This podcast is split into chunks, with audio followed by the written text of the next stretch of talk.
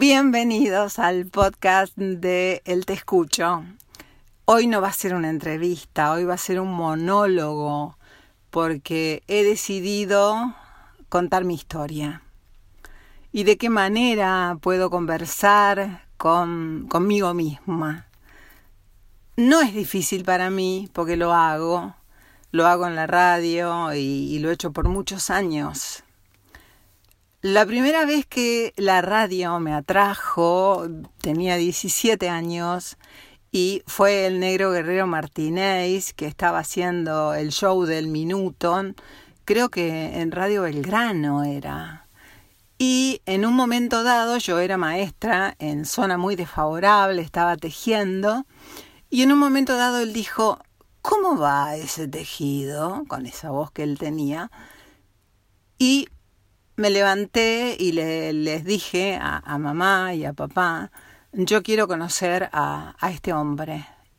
Les conté porque yo era menor y eh, me dieron permiso, eh, encontró papá una pensión, la pensión de Doña Toto, en la que estuve luego cuando me vine a vivir a Buenos Aires, años después, y una amiga me acompañó. Entonces llegamos acá, fuimos a Radio Belgrano, no nos prestó ninguna atención el negro y en ese momento recuerdo que le dije, qué pena que me hayas inspirado a venir a cruzar la isla eh, de Ibicuí, a viajar más de ocho horas desde Gualeguaychú, Entre Ríos, y que y trates tan mal a la gente.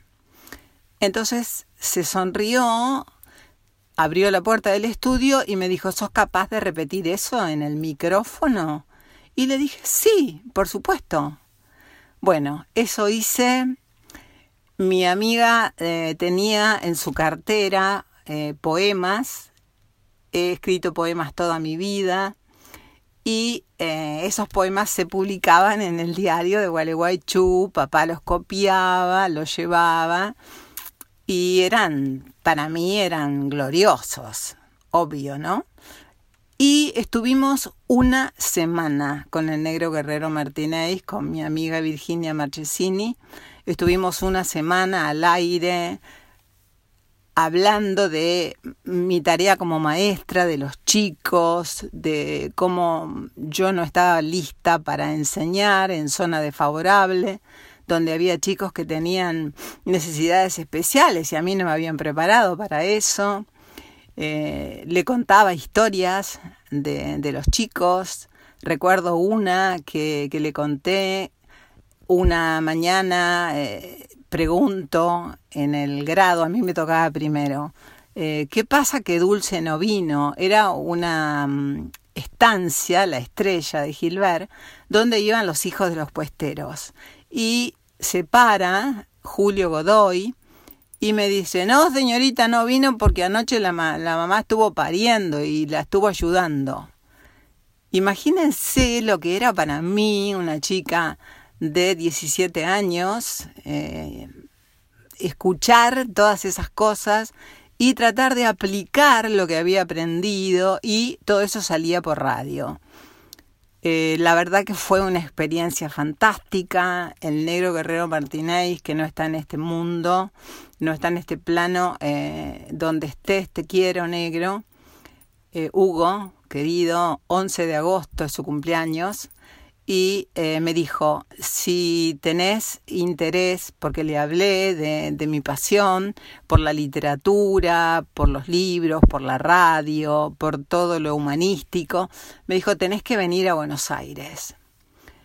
Y vine a Buenos Aires con eh, la instrucción precisa de estudiar traductorado de inglés o profesorado de inglés en realidad era. Eh, cuando estaba por anotarme, eh, veo que en la cola de al lado, que era más larga, había muchas chicas de mi edad que se estaban anotando para profesorado de castellano, literatura y latín. Me cambié de cola. Bueno, ahí eh, me tomaron nota, hubo un examen, lo aprobé y empecé a estudiar y al mismo tiempo trabajaba en la municipalidad de Avellaneda Y así fue como llegué. Esta parte la, la vamos a hacer más corta. Eh, me parece que está bien hacerla más corta para, para llegar al final.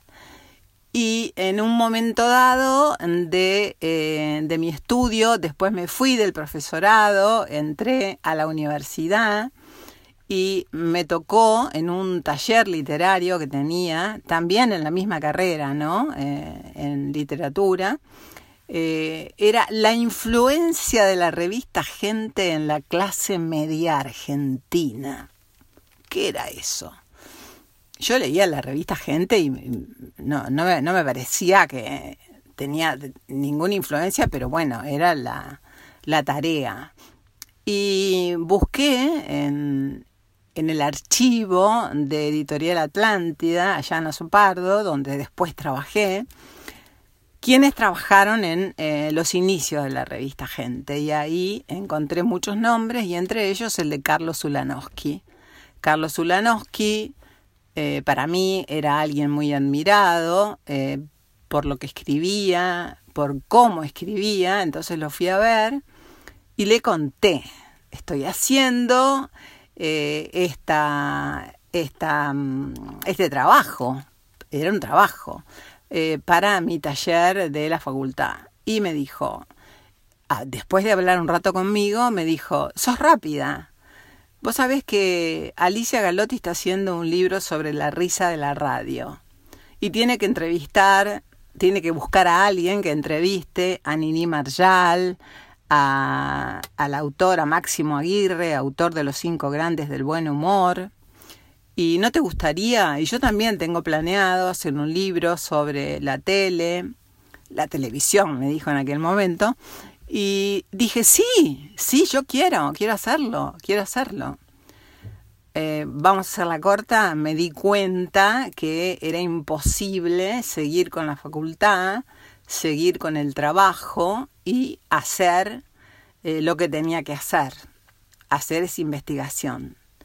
Bueno, eh, en ese sentido, mi vida se hizo camino al andar. Yo no tenía un objetivo, me voy a recibir de arquitecto, como tienen muchos, o me voy a recibir de psicoanalista, o voy a hacer tal cosa. En realidad, iba caminando por un sendero y de golpe había otro sendero con más flores y me iba por ese sendero. En ese momento no, no, no tomaba nota de eso, pero ahora que soy una persona más grande, me doy cuenta que mi vida fue así, fue haciendo camino al andar. Empecé a trabajar con ellos, entré al mundo del periodismo, eh, empecé a hacer colaboraciones, colaboraciones para, estoy hablando en, aquello, en aquel tiempo, la gráfica era lo más importante, lo más glorioso, trabajé en la gráfica, en todos los medios que ustedes se puedan imaginar. Creo que en el único medio que no trabajé fue en el diario Crónica, pero no porque no quisiera, sino porque no se dio. Siempre estuve haciendo colaboraciones y trabajé de, manera efectiva en eh, freelance en muchísimos lados y de manera efectiva en eh, la revista Siete Días, en, Gente, eh, en el gráfico. Soy de Estudiantes de La Plata y me gustaba muchísimo el fútbol. Mi papá, don Luis Delfino, me hizo de estudiantes. Te quiero, papá. ¿Dónde estás? Te está por acá. Y a partir de eso, bueno, llegué a, a Para Ti y ahí fui Em, era mm, prosecretaria de redacción, no quería decir este otro, otro cargo que no fuera el que, el que realmente fue. Y justo en ese momento yo empecé a buscar la draga para eh, Gualeguaychú. El río estaba lleno de porquería, de basura y después de muchas averiguaciones, como periodista que soy, supe que se necesitaba una draga. ¿Qué es una draga? Un barco que tiene como, como si fueran tijeras que levantan toda la porquería que hay en el río y de esa manera se desagota y el río no se desborda. Mis papás vivían todo el tiempo con el terror a la creciente Así la llamaban en el interior. Yo sé que muchos se van a sentir reconocidos, estoy segura. Así, la creciente, no era la inundación. Y Me llevó ocho años.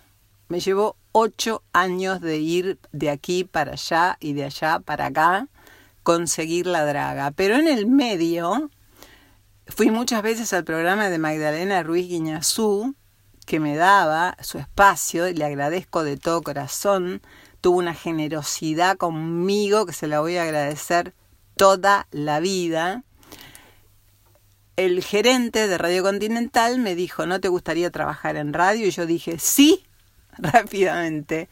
Entonces, a los dos días eh, había arreglado y o a, la semana, entonces fui a hablar con Vigil, Aníbal Vigil, que en ese momento eh, era el, bueno, el mandamás en Atlante, y le dije, me voy a la radio. ¿Cómo se va a la radio? ¿Y qué va a hacer en la radio? Voy a hablar. ¿Y de qué va a hablar? No sé. Tengo un programa que voy a hacer a la tarde con Edgardo Alfano, Aníbal Vinelli, que sabe de cine, y yo voy a hablar de, de lo cotidiano, de la vida cotidiana. Entonces él no podía creer, porque yo iba a la radio para ganar tres veces menos. Y había tomado la decisión sin esperar que él me hiciera una oferta o que mi jefe en para ti me hiciera una oferta. Yo fui directo y él me dijo, bueno, eh, cualquier cosa, eh, usted sabe que puede volver porque eh, acá la queremos mucho, la necesitamos. Yo sabía que era buena escribiendo, pero eso me levantó mucho la autoestima y con más ganas me fui a la radio. Me fui a la radio y ahí empecé a trabajar en ese programa a la tarde y luego eh, ya empecé a hacer colaboraciones y fui partener de Rolando Hanglin a la mañana en la vidriera de primera mano. Ahí nos divertíamos muchísimo. Eh, trabajaba Rolando, Kike Wolf, Marianito Clos, Marianito Clos, que ahora, bueno, todos lo conocen, y era un, era un nene, tenía 21 años creo. Y fue fantástico la experiencia, trabajé con el genio y maestro de Mario Mactas eh, y ahí conocí a Juan Alberto Badía. Juan Alberto Badía eh, me tuvo en su troupe de la radio y eh, colaboré con él eh, haciendo mis notas, haciendo mis comentarios, mis columnas. Yo hacía columnas que tenían que ver con la vida cotidiana. Era una especie de mezcla entre poesía y prosa, pero después se publicaron algunos libros de esas columnas. Y fue eh, Badía quien me dijo, quiero que vengas a Badía y compañía. Y yo dije, no, Juan, a Badía y compañía va la gente o a cualquier programa de tele va la gente que es linda y no, no me atrevo a la tele. Y él me miró y me dijo, pero vos sos muy simpática, muy espontánea y la gente te quiere. Yo esperaba que me dijera, no, no te preocupes, que vas a salir bien, no vas a salir fea. Y pero me dijo justo lo que me tenía que decir y eso me empujó y aparecí en la sección eh, de la trastienda haciendo eh, los tesoros. Eh, la gente, los famosos, me traían sus tesoros y esos tesoros venían en forma de recuerdos, monederitos, cartas, por ahí desfilaron todos. Eh, puedo nombrar ahora algunos que no están en este mundo, a Carlos Carela, Víctor Sueiro, eh, estuvo también Moria Kazán, eh, no sé si ella se acordará, pero estuvo llevando sus tesoros. Y los tesoros eran cosas muy arbitrarias, lo que para uno podía ser un tesoro, para otro no, no tenía ninguna importancia. Y venían fotos, y venían paquetes de cartas o libros o juguetes o historias, eh, cada, cada, cada tesoro tenía una historia. Y bueno, a partir de eso empezó mi carrera en la tele paralelamente a la radio. Eh, el, el, Te Escucho arranca cuando me llaman en 1990, creo, sí. Me llama eh, Mundi Rébora de Radio Continental y me dice que quiere que haga un programa de noche y yo le digo, bueno, sí, yo lo quiero hacer, pero quiero que se llame Te Escucho, ya lo había registrado y quiero que eh, la gente pueda contar toda su historia, todo lo que le pasa, que salga al aire. Y quiero un psicólogo. Y bueno, no recuerdo bien cómo fue la conversación con Mundi, él se acordará mejor que yo. Yo esa parte la tengo un tanto borrada, la cosa es que todo anduvo bien, eh, tenía mi, mi psicólogo en el piso, y eh, el primer día tuve terror el 11 de marzo de 1991, sí, 29 años llevamos. Tuve terror que no llamara a nadie, así que tenía amigos, amigas ahí, por favor atiendan si, si nadie llama y aparecieron de abajo de las baldosas los llamados. Fue increíble, fue maravilloso y fue increíble también todo lo que pudimos ayudar a la gente, sobre todo aquellos que tenían trastornos de ansiedad, ataques de pánico, fobias. En, aquel, en, aquel tiempo eso era palabra rara. Quien tenía ese problema estaba medio loco, no se, no, se entendía. Y con el correr del tiempo, eh, uno de mis psicólogos, el primero que tuve, eh, Daniel Bojeician, el licenciado Daniel Bojeician, estudió y con otros colegas armó una asociación que se llama Ayuda, eh, con la que sigo vinculada porque él me fue enviando psicólogos gratuitos para que pudieran atender a la gente. Y aún hoy, que 29 años después, que estamos en, en Del Plata en una situación de emergencia, porque la, radio todavía no, no, está bien, está en emergencia.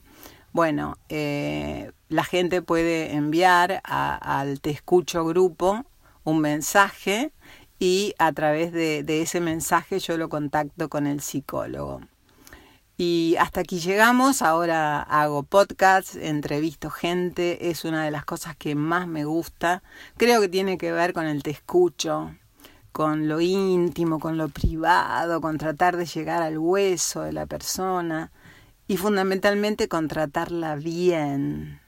Eh, nunca, nunca pertenecí al grupo eh, de los periodistas que son agresivos al preguntar. No quiero decir que no me gusten, simplemente eh, no, no es mi forma y nunca podría hacerlo así. Eh, tengo la necesidad de confortar, de ir a través de la historia de la persona que tengo enfrente, descubriendo partes de su vida, pero con cariño, con afecto. Por eso siempre digo que el te escucho es un lugar de amor y contención, porque eso es lo que es. Y en el largo camino, que como les dije en algún momento, yo hice camino al andar, eh, siento que me queda todavía mucho por caminar. En el camino, por supuesto, tuve parejas, tuve, tuve marido, tuve una maravillosa hija, Mariana, a quien nombré siempre en mis programas. Por lo tanto, los oyentes preguntan por Mariana, preguntan cómo está, preguntan por mis nietos, por Manu, por Mateo. Eh, he llevado mi vida personal al programa nombrando a mi familia, nombrando a mi papá. Eso lo hice en Canal 7 o en ATC, como se decía en aquella época. Mi nombre es Luisa. El apellido de mi papá es Delfino. Así empecé el Te Escucho por televisión. Y de esta manera eh, entregaba una parte mía que tenía que ver con lo personal, que me parece que motivaba que la persona que llamara se sintiera más libre de hablar, de contar.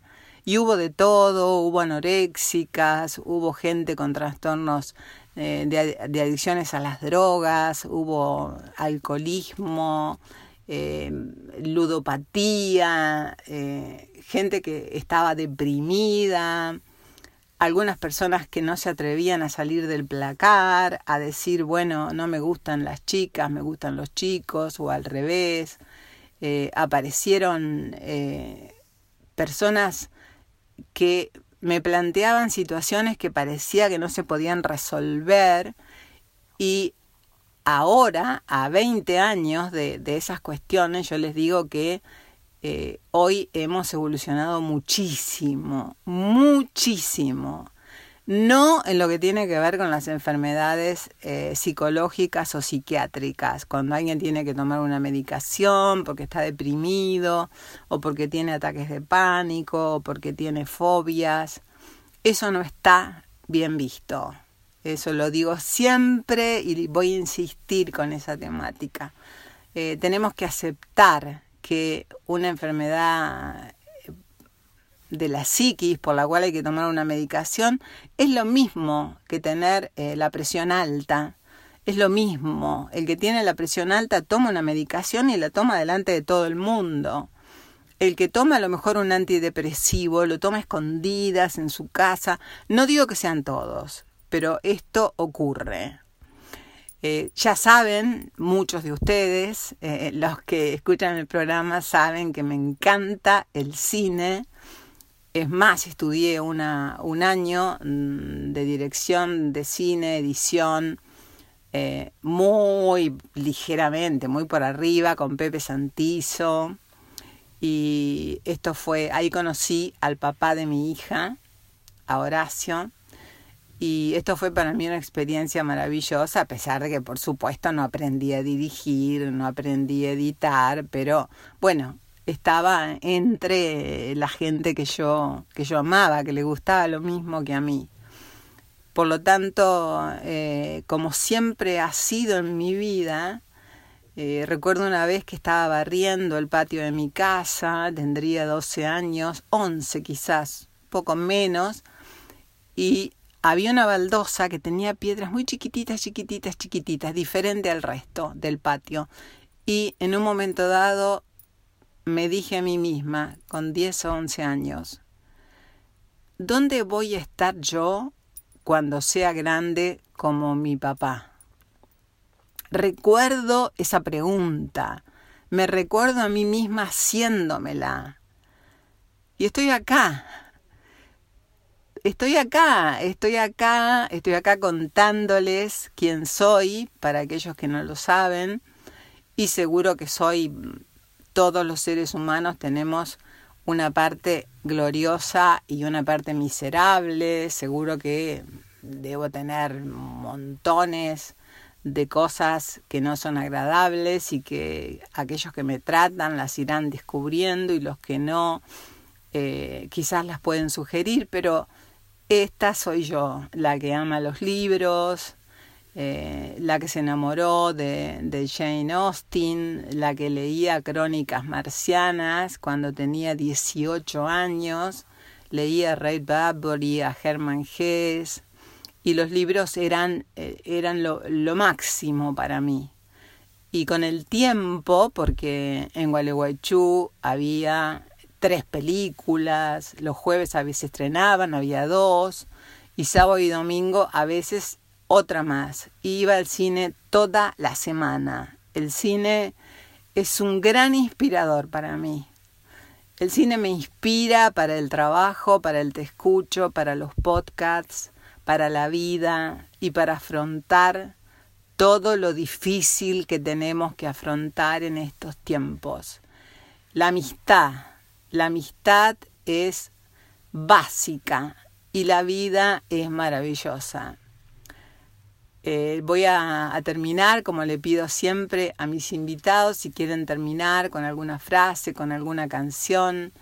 Eh, yo canto muy mal, eh, no sé qué es un do o qué es un fa, o que no tengo idea.